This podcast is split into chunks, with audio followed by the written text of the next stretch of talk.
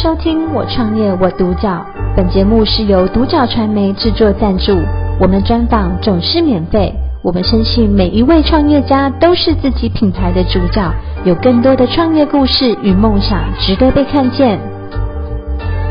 我们今天非常高兴邀请到拉普星球的 Jackson 来到我们的人物专访，欢迎 Jackson。哎，谢谢谢谢谢谢。好，那想请 Jackson 跟我们分享说，哎。您当初创业的起心动念是来自于哪边呢？呃，当初创立的一个初衷啊，是。就是一九年的时候去大陆玩嘛，嗯，然后那时候跟几个朋友去玩，就晚上不知道去哪里，嗯，对，你要么去酒吧，要么去 不知道什么地方，对，对，可能去去夜市啊或什么，但是我朋友说，哎，你要不要去玩玩看剧本杀？是，那一九年我就完完全没有听过那是什么东西，嗯，我说可以啊，反正我们就一起去看看。对，然后我们就去了。那那时候我们是两个男生，然后我朋友，我们那时候玩的是六人的剧本，六人剧本就是一定要有六个人才能玩。是，所以他又找了四个他的朋友，是，那我都不认识。是，对，然后因为我这个人其实比较容易尴尬，就是跟不认识的人的话会比较容易尴尬。对，像我现在就有点小尴尬。所以跟跟不认识的人会比较尴尬。那时候我就想说，哎，好吧，不然就就没关系，就一起玩这样，反正玩游戏而已。对。然后在玩的过程中，因为我们会扮演就是某个角色，剧本中的某个角色，嗯、因为它会有一个故事的主轴。对。对，可能可能在某个大宅里面发生了一起凶杀案，可能祖父被杀了。对。然后六个继承人谁是凶手这样子。对。然后有故事线的推进。是。那他们可能就是我的哥哥姐姐妹妹弟弟。是是是。或是妈妈爸爸。对，那在这过程中，我们一定要有对话，因为我们要可能，我可能要质问某个我不认识的人说，哎，你你刚才做了什么事这样子？对，对，但在游戏过程中，他已经是我的哥哥了。对，对，所以在这个过程中，可能三个小时过去了，四个小时过去了，嗯、我们其实讲的话非常多。是，就是我们在这个过程中，从一开始的很尴尬，到后面可以吵架，可以是，或是一起开玩笑，开开玩笑，顺顺他这样子。对，所以在这过程中，我们就觉得，我我在结束的时候，我就会觉得这个游戏它好神奇。就它是一个好厉害的一个社交游戏，是，就让我一个原本很容易尴尬的人，但是四个小时之后变得很熟很熟很熟，是是，就哪怕到呃现在我跟那些原本不认识的朋友，是，后来已经变我朋友了，我们还会联系，是，我们还会联系，就可能逢年过节都还问好，就是哎，下次有机会再在一起玩一下，或者喝一下吃一下这样子，吃一下饭这样，对，所以我就会觉得这个游戏它的社交属性真的太厉害，嗯，所以从那时那那一那一刻开始，我就埋下一个种子，哎，觉得这个游戏如果有一天有机会的话，我也想。在台阳台湾把它发发扬光大，是是，对对对。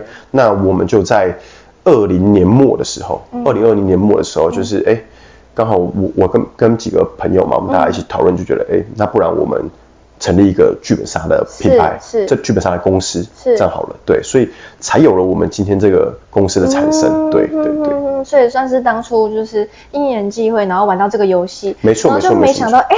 居然可以，就是让从陌生人到这么好的朋友。对对对对对对，嗯、这个游戏就很神奇啊，就是，是啊，所以玩你要来玩，你玩过的时候你就知道它很神奇啊。好，对，好，那想请就是 Jackson 跟我们分享说，诶，那你在这个创业的过程中遇到什么挫折吗？遇到挫折的点，呃，应该说这个游戏它有一个很特别的地方，是就是除了我说的是经营经营上面的，对，它因为它这个游戏。这个产业啊，它充满了弹性。对，就我举一个点，比如说，我们游戏原本预设是四个小时，嗯，然后客人进来玩的时候，可能中间产生什么变故，可能因为我们这游戏它其实很常会有些有些剧主剧本啊主题会需要玩家就是自由发挥，可能你要。讲你自己想讲的话，是对。有些时候我们可能预设一个玩家大概讲十五分钟，但有些玩家可能会讲一个小时，是对。他原本讲十五分钟，可能讲一个小时，是对，比我们今天专访时间还长。是 他一个人一个人单独输出可以输出一个小时这样。是这这这样的情况下，而且但你在游戏过程中你比较难去打断他，对，打断他的情绪，啊，对。例如这样的状况，你可能游戏时长从四个小时就变成五个小时，是对。所以这只是其中一个点。它还有很多很多不可控的因素，是。对这个产业，它有很多的很弹性的地方，对对，所以我们一直都在学习如何与这个弹性相处。是。那，但是一间公司你如果要扩大或是做规模化，其实你要很多的 SOP 跟制度跟管理的方式，是。对，所以我们一直在试着去呃接受这些弹性，然后去架设我们的 SOP，去架设我们的管理方式，去。让我们怎么跟这些弹性去和平共处，是但是同时又能让我们的规模不断的扩大。是是，对，这是我们遇到的蛮深刻的一个点。因为当初创业的时候没有想那么多，是就觉得，因为第一个是我兴趣引发的嘛，对所以我也没有去了解过，呃，这个产业它怎么会这么的弹性。嗯，对，因为其实这个产业在我们创立的时候，大多是以店家形式，可能就一间店啊，嗯、或是或是工作室的形式，它弹性没差嘛。对。但是因为我们是希望能做成规模化，对对，所以它就会有这么大的问题需要去克服。嗯、对，这是我印象比较深刻的点。对，嗯、在投入这个产业，包含现在还持续的在学习去调整这样子。主要是因为这个产业真的太弹性了。对，因为它这个产业是对人，嗯、包含。我们的特色是在于人对人嘛，就包含玩家跟玩客人跟客人之间，玩家跟玩家之间，然后主持人对玩家，玩家对主持人，他其实都是人与人。那人就是充满了不可控因素，对对对对，所以很难控制说，哎，今天这个人的情绪是好，没错没错没错没错没错，然后又要把公司整体的规模又要放大，又要安抚好，比如说我们的主持人的情绪，让他觉得哎心里是舒服的这样子，对对对，因为人是最。人是一个很棒的一个一一件事，但是它也同时也是最难去是像机械化一样按表操作，它是很难的。对对对对。好，那想请 Jackson 跟我们分享说，哎，那你在这个创业的过程中有没有什么比较特别印象深刻的事情可以跟我们分享的？印象深刻的事情应该是我们在二零年末的时候成立了这间公司这个品牌，是。然后在二一年初，我们决定从一家店变成三家店。就是扩大规模，因为我们希望能够让，呃，更多的朋友进来玩这个游戏。嗯、然后，因为但我们自己对于体验啊，带给消费者的东西这件事情上有很有我们自己的坚持。是，对，我不是说其他的公司不好或品牌不好，而是我们只是我们自己有自己的想法跟坚持而已。嗯、所以我们希望把我们的店面的基数扩大，嗯、让更多的新人能够。更好的体验到我们的服务，我们的主题项目。是是是，对，所以在二一年初的时候，我们就扩大到三间店。对，那二一年可能一月的时候开始动工嘛，开始装潢等等这些东西，然后到二一年四月的时候，我们决就差不多那时候要开幕了，对，对，因为那时候装潢已经尾声了，都验收好了，对对，就准备要开幕的时候，就遇到了二零二零二一年就五月，大家应该都知道，就疫情，是。疫情爆发，是，对，那。疫情爆发，其实我们这个产业是一个模糊的产业。那时候政府还没有限定我们到底是一个什么样的产业，因为我们这个产业比较新，是对，他也没说我们到底能开还是不能开。是，但是为了大家的安全呢，其实也是为了我们自己公司同仁的安全，也为了消费者的安全，我们就选择。跟随着政府的大政策去走，就是停业三个月，是，就是有可能五月、六月、七月我们都停业，停业，我记得停业到八月中吧，对，对，将近三个半月还三个月的时间，对。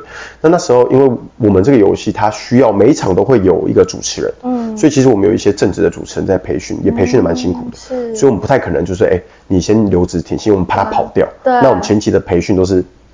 呃，白费。是，对是是，那房租也要付嘛，对，然后公司的人员的薪水也要给，对，对，其实它是一个很大的负担，而且那时候你看不到尽头，你根本不知道疫情到底什么时候会结束，对，对，对，其实那时候就是内心有一个不知道到底撑不撑得下去的感觉，因为我根本不知道疫情到底什么时候会结束，是是。是到底什么时候可以复业，对，对，所以那时候我们很忐忑，但是我们自己有设立止损线啊，所以如果万一真的亏到了这种程度，对，可能就差不多了，是。对，但是。还好在我们的到我们那个就是要止损点的那时候前，然后哎，好像可以又可以开了，政府就说可以开了，就是有有限制开放，大家都要戴口罩什么这样的有限制的开放，对，所以这是我一个印象蛮深刻的事情。是是是。但还好我们当初在创业的时候有默默帮自己设立一个止损点，是，对对对对，所以不然我可能。在第二个月我就结束了。对对对对对，就是要有一个长期规划。没错没错没错没错没错。一开始的亏损就吓到。对对，因为你你你创业啊，或是你经营的公司，你一定会预设它有。有赔钱的可能，有亏损的可能，尤其是初期，是对初期最容易就是亏损，是，对对对，是，所以一定要有这样的一个认知，你不可能一开就转这件事，嗯，可能有人是这样的，那我只能说他真的很厉害，是，但是我相信我们我比较我们比较平庸一点，对对，所以我们有预设一个止损线这样子，嗯哼，对对对对，了解。好，那想请 Jackson 跟我们分享说，那因为你们是一个属于比较沉浸式的游戏的玩法，那当然就是消费者在这个学习的过程中会有什么困难度吗？嗯，我觉得他的困难点在于，不是在游戏的过程中，是，而是他怎么去，嗯，踏入这个游戏，对，他怎么会来玩这个游戏，这是最大的困难点。是，因为我们这个游戏，我刚刚说了，可能一场时长大概四个小时，是，对，四个小时。其实你听到四个小时，你会玩吗？如果你不知道它是什么的话，当然不会。我朋友朋友找你说，哎、欸，要不要玩剧本杀？那那你说那什么？然后就讲不出个所以来，然后跟你说四个小时，你会玩吗？应该不会吧？应该不会。对，这是他，这是我们消费者踏入的最大的难点，是，就是。朋友可能知道什么是剧本杀，对剧本杀了解也可能有一定有有有一点了解，是，但你要他去介绍，其实很难介绍，是。对，你要怎么让他去把这个东西讲得栩栩如生，嗯，然后吸引到他的朋友想玩这件事不容易，对，然后加上时长又是四个小时，它是一个很大的一个阻碍门槛，对，对，所以会造成这样的原因，就是因为我们目前剧本杀在台湾啊，它的认知度不高。是，就是，但是比以前好了。我那时候二一年的时候问朋友，你知道什么是剧本杀吗？没有人知道。但现在问他说，你知道什么剧本杀吗？我知道，但是我不知道那是干嘛的，啊、或是不知道怎么玩。是，是，对，所以他有慢慢的在网上去被大众所知道，只是说可能了解还不够深。对，对，所以在这样的前提下，呃，消费者愿意投入的意愿就会比较低，因为我不太知道这是什么，所以我不太可能花四个小时在这里对去玩这个游戏。嗯，对，因为对我来说，我的时间成本还是蛮高的嘛。是啊，对，所以它的难度在这里。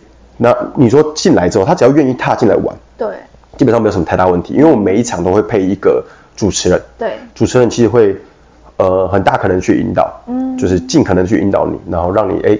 很好的玩这个游戏，很顺畅的玩，那玩玩体验也是好的，而且我们有很多很多主题可以选，嗯，可以选到你自己喜欢的，也适合你这个客人的属性，因为我们玩这个游戏很看重属性，对，有些人看我们的主游戏游戏主题可能有情感，就是会哭哭的那种，对对，有些可能就是很 funny 的，对。对，那有些人他就是不会哭，对，就我们俗称的叫做波波头，他就是不管怎么样他就是不会哭，啊，对。我不知道他是不是装的还是怎么样，他永远面无表情。那这个很明显，他不适合玩情感本啊。对，所以在选择属性啊、主题这一类事情上也很重要。是是是。他只要选到呃符合自己的主题跟属性，然后主持人会引导，那基本上你玩完之后你都觉得很好玩。是。对，你就会，因为我们很多客人他是会一直来消费，重复来消费，一个月消费十几二十次。对。对，一个月小花六十到八十小时我们这里。嗯。对，所以我不觉得玩游戏它有什么门槛。是。就是只要你选对剧本，如果不了解也可以，我们会推荐他嘛，因为我们的客服都会跟玩家做一个讨论，因为玩家可能问说，哎、欸，第一次玩会推荐什么？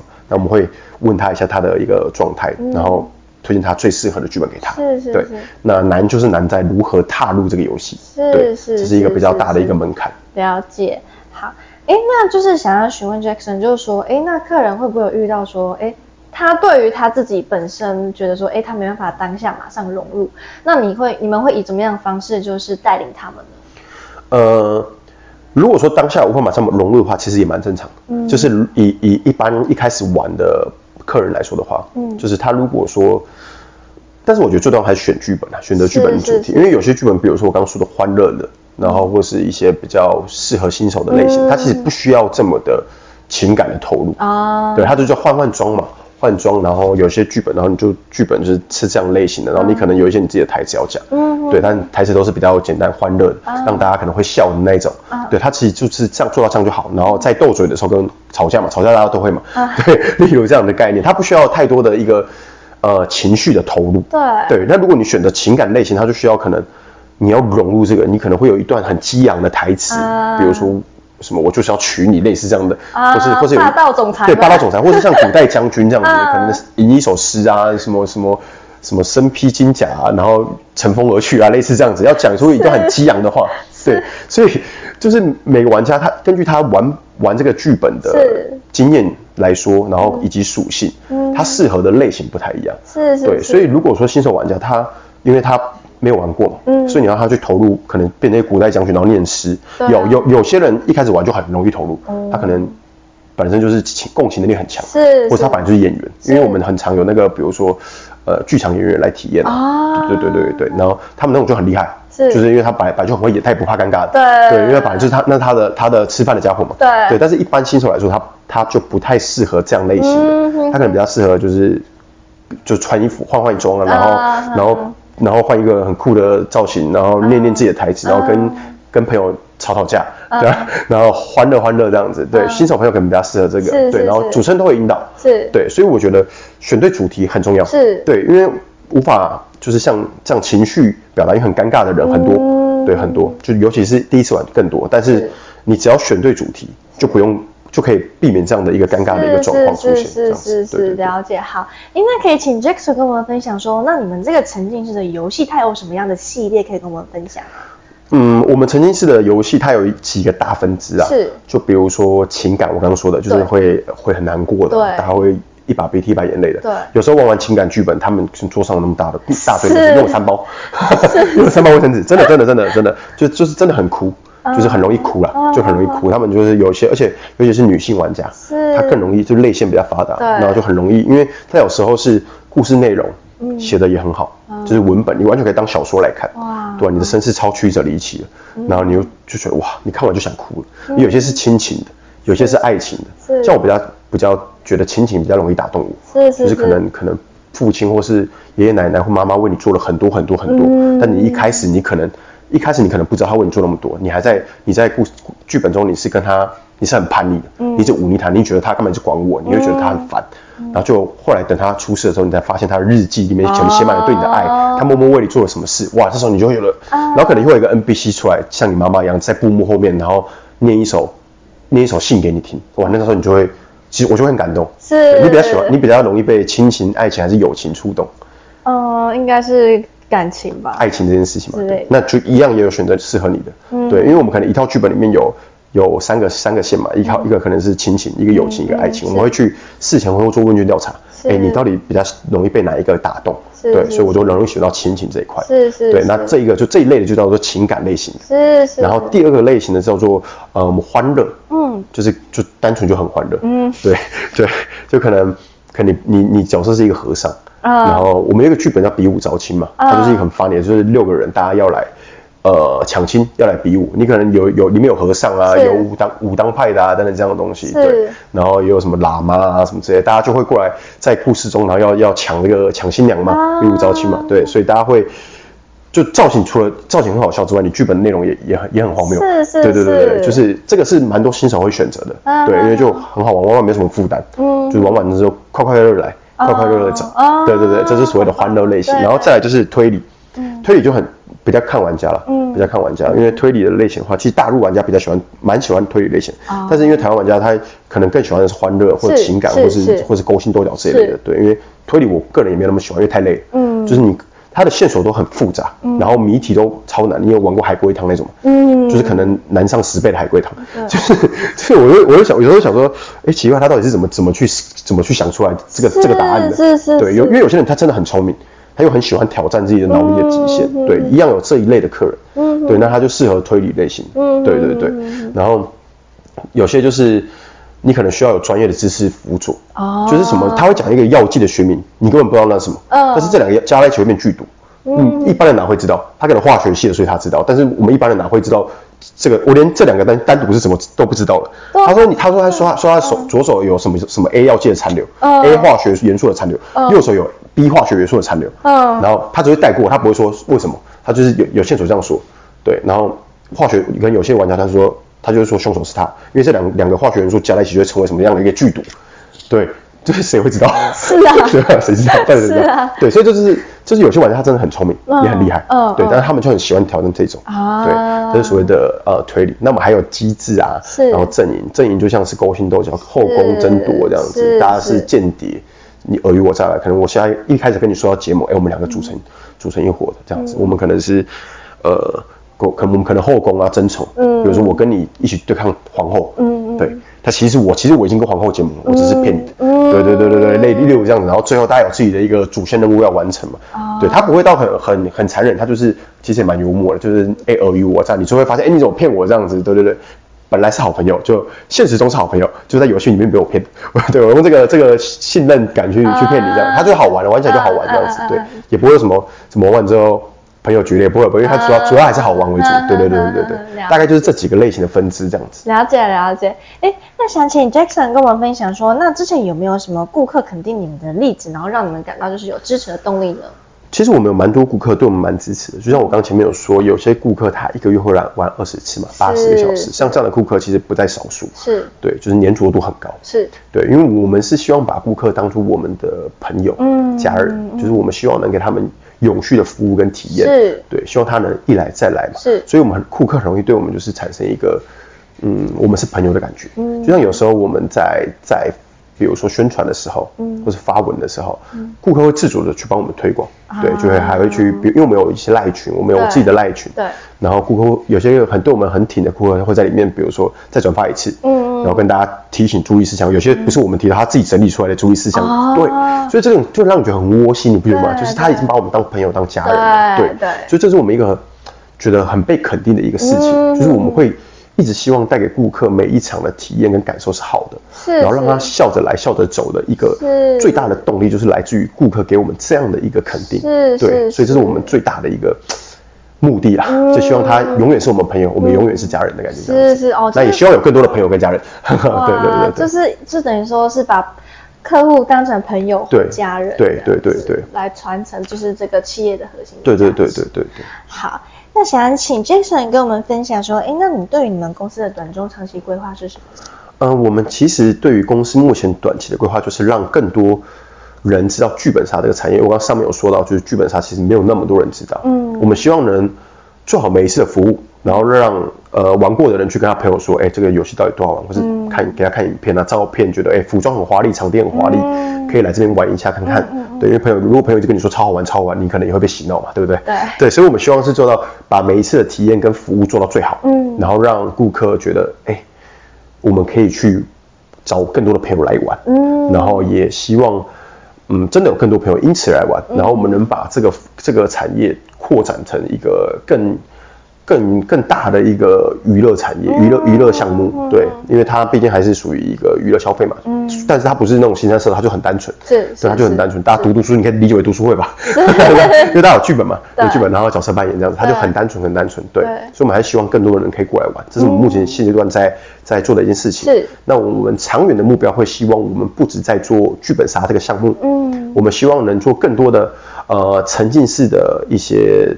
其他的项目，比如说沉浸式旅游，沉浸式餐饮也好，对，更多更多沉浸式的项目，是，因为我们之前其实有跟新竹市政府合作过，是，对，就是一个日式的建筑，那也算是古迹啊，嗯，那我们跟新竹市政府是把这个古迹融入我们这样的一个类似剧本杀的主题进去，把它再包装，然后客人可以在这个古迹里面。嗯，就是有主题性的，你可能是这个某一个谁，你可能是一个家庭在里面生活，是是，然后遭遇了什么事情，你可能是一个爸爸，是，然后我朋友可能是以我的一个我的儿子，是，对，我们一家人在里面遭遇了什么事情，嗯，对，这个古迹，然后古这个古迹他可能以前遭遇了什么，你会以为是他以前遭遇，但不是，是我们给他加的一个主题，就是在日治时代遭遇了什么，嗯，对，他可以是。呃，很感人的，对，也可以是很恐怖的，是，对，都可以。你你我给这鼓励加什么设定都可以，嗯，对，所以我们更希望未来能做更多像这一类的事情，对，对，就是不单纯在剧本杀经营，而是能够横向的做更多更多这样沉浸式的项目，嗯，对，我们希望能成为这样的一间公司，嗯，对，对，对，了解。哎，那想请 Jackson 跟我们分享说，那如果是一个年轻人，那他想要从事这个领域的话，那你有什么建议想要给他们呢？如果说一个年轻人想要呃。创业的话是。呃，先不论是不是从事这个领域啊，是对他只要想创业的话，我都会觉得应该要很了解、很了解这个产业。嗯，对你应该要花很大的心力，就是你可能至少要花很长的时间去考察这个产业。嗯，对，最好是你可以投入这个产业，你先投入这个产业，嗯，你才能评估这个产业到底能不能做，嗯，有没有做的可能性，是，然后你才会预设，哎、欸。是做经营这个产业或经营这间公司，你可能会遇到什么样的状况？嗯，你可能要花哪些钱？嗯，对，这些东西你在没有去认真思考、评估或是参与过，你都无法去预测出来。嗯，对，因为其实经营一间公司很很多时候会有很多你不知道的项目出来，对，对你不了解的成本跑出来，对，例如这样的或是风险，对，所以必须要很了解、很了解，你才能去客观的评估，然后设立出一个止损线。是。然后，因为这个止损线是是你很客观的评估完，很了解的评估之后设立出来的哦。是，在这个止损线以上，你都可以尽力去冲。哪怕你遇到亏损挫折，只要没到这个止损线，是，你都可以冲，你也不该停止，因为这个是你已经你自己预设的嘛。是，除非你自己遭遇什么变故了。但如果没有的话，这个止损线你都在这个止损线以以上，你都不应该停止，你都应该继续努力下去。是是是是。那如果说到了这是止损线以下，那你就可以考虑一下。是，对对对。但如果没有设立这个止损线，很容易因为。在遭遇一些挫折或过程，比如说我当初遇到疫情的时候，因为其实真的看不到未来。对。你在第二个月，其实根本不知道下个月会不会继续，还是会再封几个月。对。对你根本在那种未知的恐惧之下，你很容易会想要打退堂鼓。对。但是因为我们那时候有设止损线，所以我才会觉得。好，既然没有到止损线，那我们再撑一下。是，对，那时候的状态是这样子。是是是是。对对对对对。所以 Jackson 给年轻人的就是建议，就是说，第一，你要有自己的目标。那有这个目标之后，你要自己去深度的理解，说，哎，这个产业是不是真的适合你？是。那如果投入之后呢，你要去设止损线。对对对。对。止损线真的很重要。是是。这止损线很客观，你要考量自己的状况，考量这个产业的状况等等各种。是。对，这个止损线不包含是是金钱，是不包含是。支出，是它可能还包含这个产业的状态，是或是你公司的发展前景等等各种状态，对对，这个东西你都要评估进去。是是是，就像是你要去评估大环境整体的。没错没错没错没错没错没错。嗯哼哼，了解。好，那我们今天非常高兴邀请到拉普星球的 Jackson 来到我们的人物专访，谢谢 Jackson，谢谢谢谢。我创业我独角，本节目是由独角传媒制作赞助，我们专访总是免费。你也有品牌创业故事与梦想吗？订阅追踪并联系我们，让你的创业故事与梦想也可以被看见。